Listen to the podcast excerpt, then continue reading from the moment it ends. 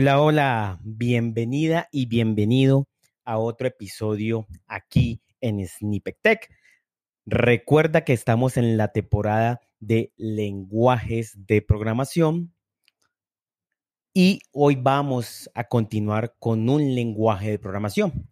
Los dos primeros episodios hablamos acerca de los lenguajes de forma general Luego hablamos de los paradigmas de programación. Te los recomiendo para que entiendas cuando hablamos de algunos conceptos que hablamos en estos episodios.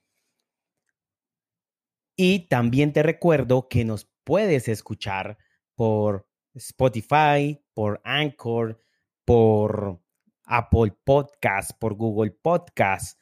También puedes ingresar a nuestra página de devhack.co y ahí vas a poder encontrar más información, talleres sin costo, a otros talleres que tienen un costo muy pequeño sobre arquitectura, sobre buenas prácticas de desarrollo, sobre Google Cloud Platform, sobre Kotlin, sobre Android, bueno, muchas otras cosas más. Ahí vas a encontrar el canal de YouTube también, que es youtube.com slash devhack, así devhack D-E-V-H-A-C-K,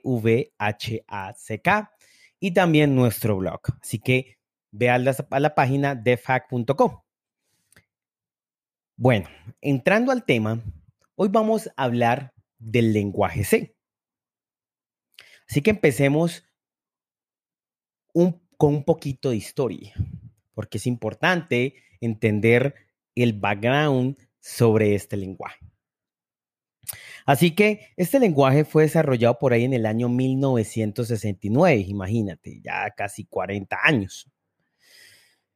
Del 69 al 72 se desarrolló y fue desarrollado por Dennis Ritchie. Dennis Ritchie había o estaba trabajando en un lenguaje llamado B.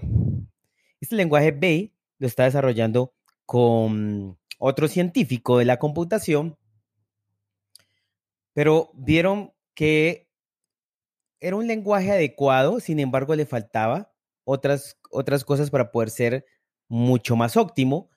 Y Danny Richard se, se dedica a desarrollar el lenguaje C. Entonces mira que el nombre nace porque primero dice un B y después el C.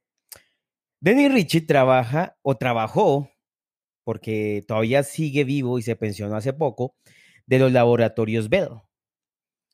Ahí están en el equipo de investigación y desarrollo científico.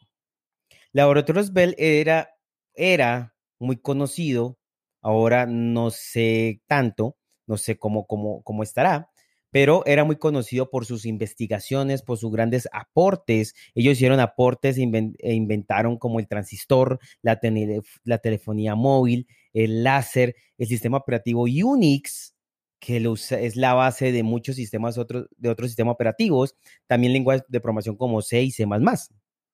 Así que la otra Bell, que ahorita es Nokia, pues trabajaba el señor Dennis Ritchie y ahí empezó a crear este lenguaje C enfocado para crear un nuevo sistema operativo, que pues es Unix. Necesitaban crear este lenguaje para poder crear un sistema operativo robusto, que sea muy eficiente a nivel de recursos, o sea, memoria, procesador, y también a nivel de tiempo, sea rápido. Así que crean C, que la base de Unix, y C, ahí te, doy un dato, principalmente está construido o se, sí, o se, o se inventó, por decirlo así, para sistemas operativos. Por eso, la mayoría de sistemas operativos están desarrollados en C, así como Windows, eh, lo que vemos, pues Unix, Linux, están desarrollados en C. Ese fue el propósito principal. Lógico que luego se pudo, se puede desarrollar aplicaciones para banca, aplicaciones de inventarios y demás, pero ya vamos a hablar de ese tema.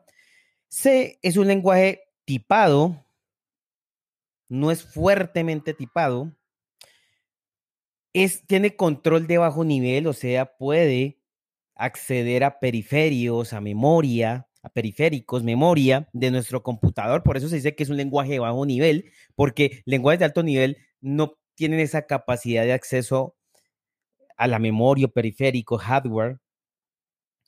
Tiene estructuras de alto y bajo nivel, ¿qué quiere decir? O sea, estructuras de control, sentencias y demás, cómo lo maneja lenguajes de alto nivel, que son como Java, Python y demás, pero también estructuras de bajo nivel, o sea, estructuras para manejar punteros de memoria, para liberar memoria, para manejar los periféricos del computador, cosas así.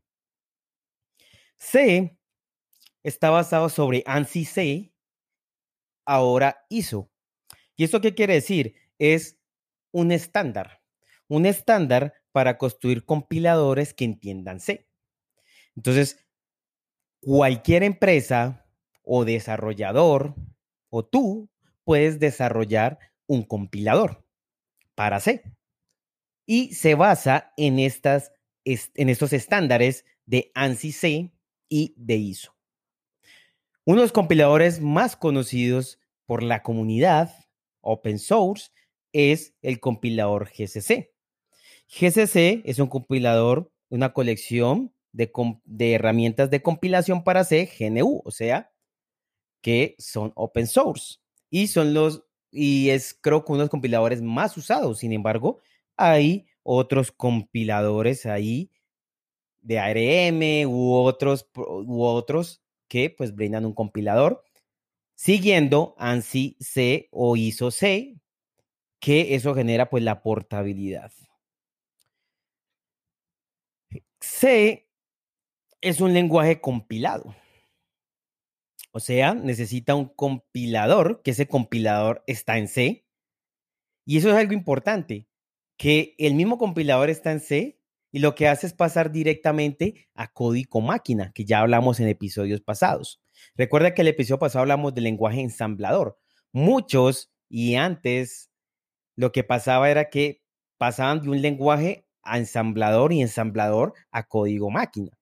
Pero lo que hizo C es tener su compilador y leer el programa, ¿sí? Preprocesarlo. Después de preprocesarlo, eh, enlazarlo, bueno, que de preprocesarlo genera un código objeto y después de ese código objeto lo enlaza y al final pues es código máquina. Entonces, ya no se requiere assembler y eso fue una de las grandes como maravillas cuando salió C, porque antes todo estaba basado en assembler, entonces los sistemas operativos hacían assembler, hacías cualquier otro lenguaje y de pronto tenías que convertirlo a assembler, pero gracias a C esto ya no es así. Entonces muchos otros lenguajes nacieron a partir de ahí y su compilador está en C.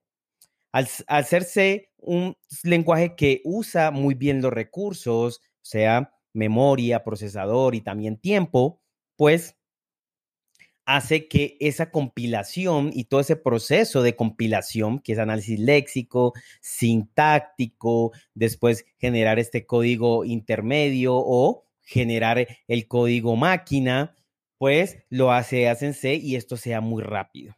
Por eso C, pues es una de las de los casos de uso es crear un compiladores, ¿no? Ahora, ¿qué ventajas encontramos en C? Pues C tiene un gran rendimiento. O sea, es muy rápido, por lo que te hablaba de que no tiene que hacer convertirlo a ensamblador y ensamblador de nuevo código máquina, sino que lo convierte directamente. Pero hace muy, un buen uso de los recursos. Pero ahora te digo que eso también se convierte en una desventaja. Es tipado, que para mí es muy importante, o sea, a mí también me gusta otros lenguajes no tipados como JavaScript, como lo que es Python. Sin embargo, cuando un lenguaje es tipado, desde que programas estás evitando errores y estás también aportando a la seguridad de tu programa. Así que pienso que los, los lenguajes tipados son importantes. Me gusta manejar un poco más lo tipado. Así que para mí es una ventaja. También hace uso de periféricos o de hardware que con otros lenguajes no podemos hacerlo muy fácilmente. Desventajas. como te decía, una desventaja a partir de lo que es el rendimiento es que también el programador tiene que tener mucho cuidado con la gestión de memoria. Reservar memoria, liberar memoria, y a esto los que han programado algún día en C tuvieron que hacer punteros, apuntar a memoria, colocar ahí algunos datos, después liberarlos. O sea, no hay un garbage collector, como vamos a ver en otros lenguajes, que se encargan como de liberar la memoria como automáticamente o algo así. Pues en C lo hace el programador. Entonces, esto hace que sea de pronto una desventaja. También la curva de aprendizaje. No es tan sencillo como programar en un Python o programar en otro lenguaje. O sea, puede tomar una curva de aprendizaje de más. Otra ventaja desde mi punto de vista es que es un lenguaje estructural o un lenguaje imperativo, en el cual pues tenemos que decirle todo el tiempo el cómo y al ser estructurado, pues no existe una gran modularización, no existe abstracción del mundo real. Entonces, se hacen programas que se vuelven al final difícil de mantener. Encuentras archivos con miles de líneas que es difícil de reutilizar, difícil de probar, difícil de analizar. Entonces esto hace del lenguaje C algo que sea difícil de mantener. Creo que estas son las ventajas desde mi punto de vista. ¿Y en qué casos de uso vemos en C? O sea, ¿en qué lo podemos usar? o en qué se ve actualmente? Primero, como te contaba, en sistemas operativos. Los sistemas operativos que mandan el mercado, que están en el top del mercado, pues están desarrollados en C. Así como Linux, Unix, Windows está desarrollado en C. También a partir de C se han desarrollado otros lenguajes que hablaremos en nuestro, próximo episodio como C++, lenguajes como, como eh, Objective-C, que fue uno de los lenguajes para desarrollar aplicaciones para, para iOS. Lenguajes como Rust ahora o lenguajes como Go tienen algunas nociones de C. Así que C marcó en verdad un hito en la historia que hace que permite que otros lenguajes nazcan y además también aportar a sus compiladores, sistemas operativos y demás. Pero ¿qué más casos de uso vemos? En hardware. O sea, dispositivos como los switch, que son dispositivos de redes, los appliance o sistemas embebidos, o sea, esos dispositivos pequeños, se programan en C. ¿Por qué? Porque son muy pequeños, o sea, su tamaño, eso es otra ventaja también, se me olvida por ahí, su tamaño es pequeño el programa, muy rápido para correr, entonces no necesitas instalar una máquina virtual y otras cosas, sino que ya el sistema operativo, como está en C, porque tienes un Linux, un Unix, pues ya corre ahí como directamente. Entonces, se aplica para Switch, Appliance y estos sistemas embebidos, micros, ¿no? También se usa para software empresarial. No fue hecho para eso, pero funciona. Yo conozco sistemas bancarios que están todavía en C, que son muy rápidos y funcionan, o sistemas contables que también están hechos en C y funcionan muy bien. Y así sistemas de inventarios u otros sistemas empresariales que están construidos en este lenguaje. Yo recuerdo, y ya una experiencia, es que me enseñaron en la universidad a programar en este lenguaje, en lenguaje C, los primeros semestres y aprendí, a partir de ahí, aprendí estructuras de datos, aprendí algoritmia y no era fácil. Yo recuerdo que no, yo no tenía un background que haya llegado del colegio con un background de algoritmia y todo eso. Y entonces todas las personas que llegamos a la universidad aprender desde cero, nos costaba C. Por eso digo que una de las desventajas es esa curva de aprendizaje. Sin embargo, creo que me ayudó mucho a fortalecer los algoritmos, a fortalecer eh, toda esta parte tipada, sintaxis, que luego tomar otro lenguaje como un Java, como un Kotlin, Python, se hace mucho más simple, más sencillo. Esa curva de aprendizaje va a ser muy, muy, muy corta. Y recuerdo, ya luego en algo, se puede decir como real, en un proyecto de investigación, usamos C para poder enviar comandos a la tarjeta de red. En un sistema, en un sistema operativo Linux, usamos, hicimos un programa en C para apagar, prender o activar o desactivar una tarjeta de red. Que lo necesitamos hacerlo desde Java para poder hacer, hacer otras cosas, pero desde Java. Entonces usamos algo que se llama JNI, que es Java Native Interface, y pudimos conectar de Java, llamar un el programa de C. Y así es de Java, podríamos decirle apagar la tarjeta de red o activar o desactivar, pero en verdad se conectaba Java, llamaba unos métodos de C y C si podíamos acceder a eso. Esas es de las ventajas de C, que podemos acceder a los periféricos o, al, o algún hardware del computador. Esto es lo que te quería contar en este episodio acerca de C, acerca de un poco de su historia, acerca de sus casos de uso, sus desventajas, sus desventajas.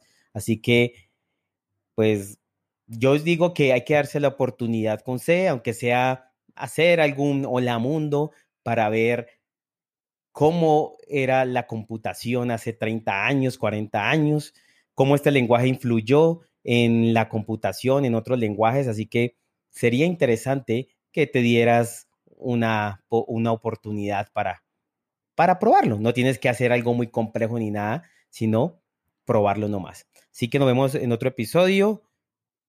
Espero que te haya gustado. Recuerda compartirlo y chao, chao.